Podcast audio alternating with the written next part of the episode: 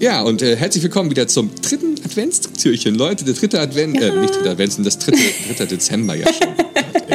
ja, das wäre ähm, ja krass, ha? Heute geht es um FaceTime.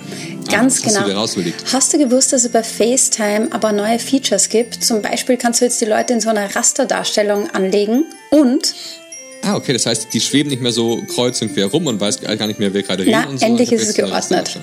Ordnung Boah, ist die halbe Miete. Und das Coole ist, weil es immer geheißen ja. hat, FaceTime, ja, da brauche ich mal Apple-Gerät, ba, ba, ba, ba, ba. Man kann jetzt einen Link anlegen und das von jedem Gerät aus äh, abnehmen. Ja, FaceTime ist jetzt offen, nicht nur für euch da draußen mit ähm, iOS oder iPadOS Endgeräten oder macOS Endgeräten, sondern auch für alle Leute mit Android und für Windows und für was auch immer als ihr nutzt auf Betriebssysteme.